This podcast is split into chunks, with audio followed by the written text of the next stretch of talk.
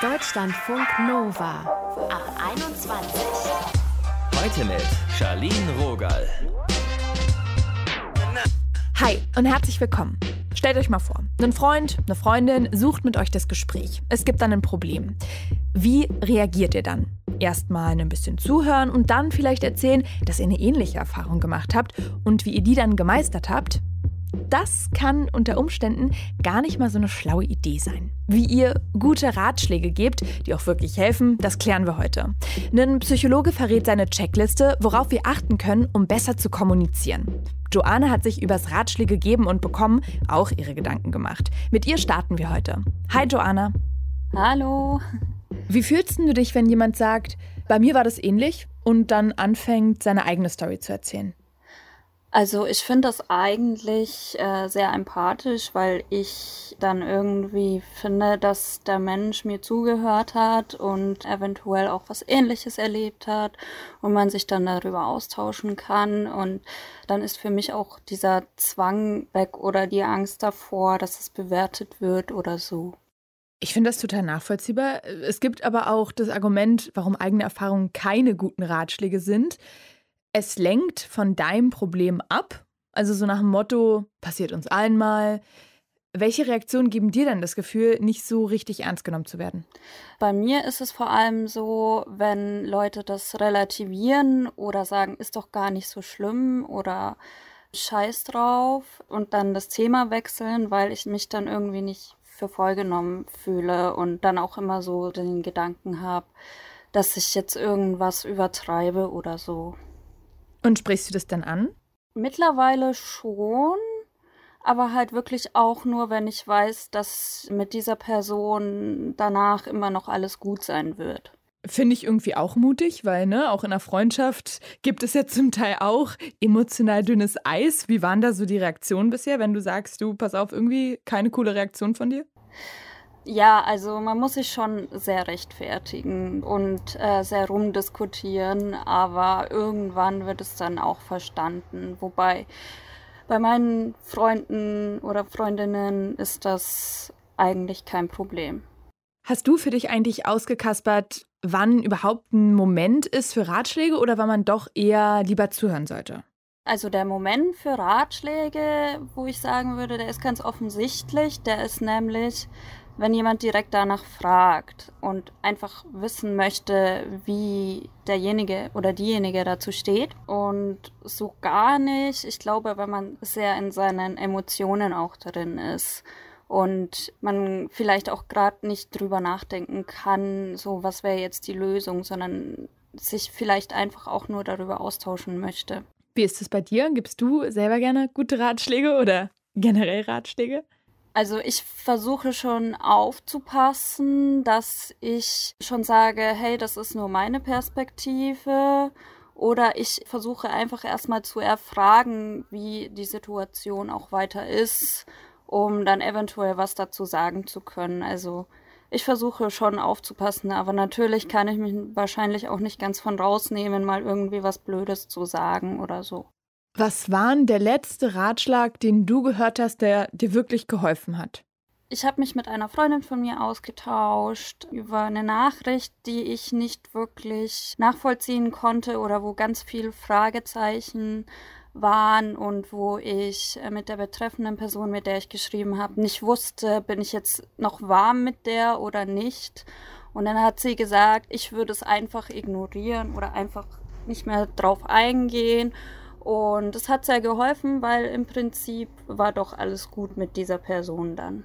Ja, manchmal lohnt sich wirklich ein bisschen zu chillen und dann nochmal aufs Neue die Situation bewerten, ne? wenn man aus den Emotionen so ein bisschen rauskommt. Ja, genau. Also das war dann so ein bisschen auch die Absicherung und was auch gut war, ist, dass sie gesagt hat, ja, ich fühle mich dann auch immer so ein bisschen komisch bei solchen Angelegenheiten und ich mache dann gar nichts meistens. Das ist dann schon so ein Ratschlag, wo man sich wohl und sicher auch mitfühlt. Danke, Joanna, dass du hier mit uns gesprochen hast. Gerne. Deutschlandfunk Nova. Manchmal, da wirkt es ja empathisch, wenn wir eigene Erfahrungen teilen. Dann kann es aber auch so wirken, als würden wir verdammt gerne nur über uns selbst quatschen wollen. Warum wir Ratschläge so unterschiedlich auffassen und wie wir alle lernen können, gute RatschlaggeberInnen zu werden, das haben wir besprochen mit Jonas. Er ist Psychologe und Kommunikationstrainer. Hey Jonas. Hi, grüß dich. Wann sind denn eigene Erfahrungen gute Ratschläge? Grundsätzlich sind eigene Erfahrungen immer gute Ratschläge. Die Frage ist bloß, kommt das bei der Person richtig an und ist das auch die richtige Situation dafür? Und da stellt sich natürlich die Frage, ist die andere Person offen? Das hängt von vielen, vielen Faktoren ab. Zum einen ist das eine Person, die wirklich nachgefragt hat, im Sinne von, ich möchte einen Ratschlag von dir haben, von deinen eigenen Erfahrungen. Manchmal ist das eben nicht der Fall und Menschen wollen einfach nur über ihre Probleme sprechen. Mhm. Das ist auch vollkommen legitim. Andererseits gibt es wiederum Leute, die sagen, hey, okay, ich bin nicht ganz offen dafür, weil ich nicht den Eindruck habe, wir sind ähnlich genug, dass deine Ratschläge auch wirklich auf mich zutreffen könnten. Warum kommen Ratschläge denn oft falsch an, wenn man davon ausgeht, dass sie eigentlich gut gemeint sind? Tatsächlich gibt es meist den Effekt, dass man dann einfach unhöflich und unempathisch rüberkommt. Also man hat den Eindruck, hey, die andere Person hört gar nicht richtig zu, hat das Ganze gar nicht verstanden und will jetzt einfach nur über sich selbst sprechen. Mhm. Und das ist so einer der Risiken, die damit einhergehen. Was man dagegen tun kann, ist im Prinzip zum einen wirklich explizit zu fragen, hey, okay, du hast mir jetzt diese Situation geschildert, aber möchtest da vielleicht mal meine Meinung zu hören und wie ich dazu stehe. Wie funktioniert dann ein guter Ratschlag, der auch wirklich hilft? Kann man so eine kleine Checkliste im Kopf haben? Ja, eine Checkliste wäre ideal. Mm, ganz so einfach ist es dann tatsächlich nicht. Man kann aber sich, ich sag mal, grobe Stationen vor Augen führen, die grundsätzlich man beachten kann. Das erste wäre, und das ist wohl das Allerwichtigste, achtsames Zuhören. Das heißt, zum einen wirklich die andere Person verstanden zu haben, sich hineingefühlt zu haben, empathisch gewesen zu sein und wirklich die Situation zu begreifen. Das ist ganz, ganz wichtig. Nicht nur auf einer inhaltlichen Ebene, dass man dann darauf basierend gute Ratschläge geben kann, mhm. sondern auch auf der Beziehungsebene, dass die andere Person das Gefühl hat, hey, da ist gerade eine Person bei mir. Der zweite Aspekt wäre dann die Erlaubnis zu haben, wirklich seine eigene Meinung zu geben. Das kann indirekt sein, im Sinne von, dass die Freundschaft oder Beziehung super intim ist und da eben diese Offenheit bereits existiert oder dass man wirklich konkret danach fragt. Letzter Check auf der Liste in mhm. Anführungszeichen mhm. wäre, das Ganze auch verständlich zu kommunizieren.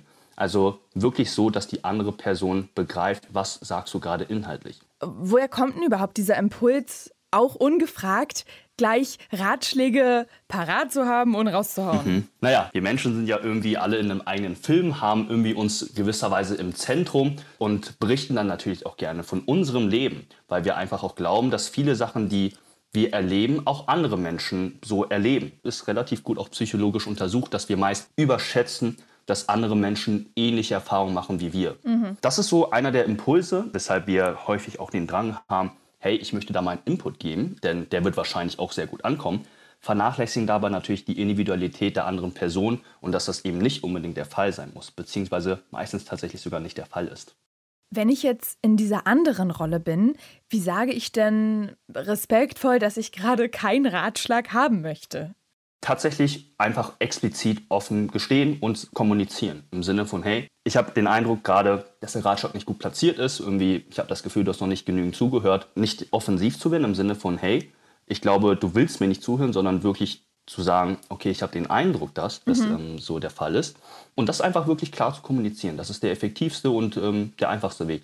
Was können wir dann als ratschlaggebende Person tun, wenn wir die Situation der anderen Person wirklich nicht nachvollziehen können? Das kommt tatsächlich häufiger vor, als man denkt. Gerade weil eben jede Person super individuell ist. Und wenn wir dann auch über solche Themen sprechen, die sehr schwierig sind, psychische Erkrankungen oder was auch immer, Schicksalsschläge, dann ist das meist der Fall. Wie kann man damit umgehen? Hm. Wie kann man da kommunizieren? Naja, auch hier direkte, klare, ehrliche Kommunikation. Die Botschaft im Prinzip sollte sein, dass man auf einer inhaltlichen Ebene nicht ganz weiterhelfen kann, weil man es einfach nicht versteht, weil man einfach diese Thematik nicht begreift, aber auf einer Beziehungsebene, dass man da ist. Und da kann dann trotz eines Nichtverständnisses einer Situation ein guter Ratschlag entstehen. Und was können wir zum Beispiel statt verbalen Ratschlägen noch tun? Recht viel. Also tatsächlich all das, womit wir Menschen ähm, kommunizieren. Also auch nonverbal, eine Umarmung allein signalisiert unglaublich viel, dass man für eine Person da ist. Vielleicht nicht, dass man inhaltlich wirklich weiterhilft, aber man hat das Gefühl, gestützt zu werden. Das ist schon eine Situation oder eine Art und Weise, wie man gute Ratschläge geben kann. Denn das sind letztendlich auch Ratschläge. Kann man eigentlich trainieren, auch besser zuzuhören und das dann mehr zu spüren? Auf jeden Fall. Das kann man definitiv tun, indem man zunächst einmal A, die Selbstreflexion hat, ähm, dass man an sich arbeiten möchte, trainieren möchte und dann B, auch wirklich dann achtsam zuhört im Sinne von, versuche dich in die andere Person richtig reinzufühlen. Versuch wirklich auszublenden, was gerade in deinem Leben geschieht und geh in die Schuhe der anderen Person sozusagen. Was fühlt die Person gerade?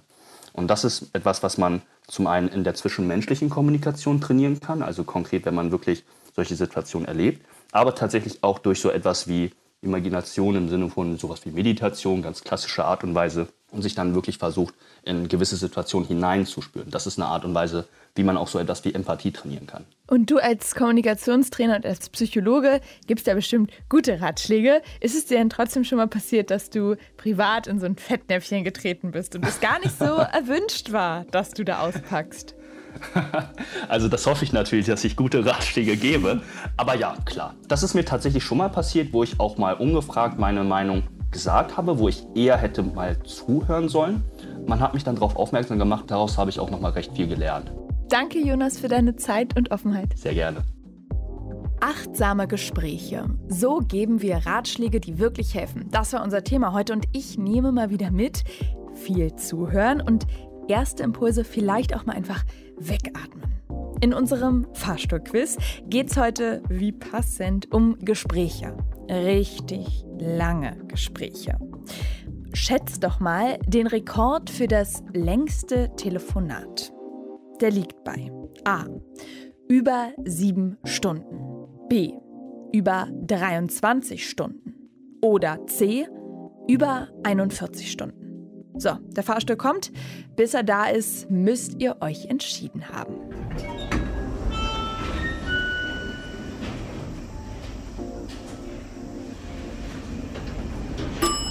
Zack, Entscheidung. Richtige Antwort C. Die beiden Freundinnen Miriam und Sarah aus der Schweiz haben 43 Stunden, 8 Minuten und 55 Sekunden lang telefoniert. Davor haben sie Wellness gemacht, Vitamintabletten genommen und während des Dauertelefonierens Energy-Getränke gekippt. Wir haben für heute definitiv genug gelabert. Mein Name ist Shadine Rogal. Bis zur nächsten Folge werde ich jetzt erstmal schweigen. Deutschlandfunk Nova ab 21. 21. Montags bis freitags ab 21 Uhr und auf deutschlandfunknova.de.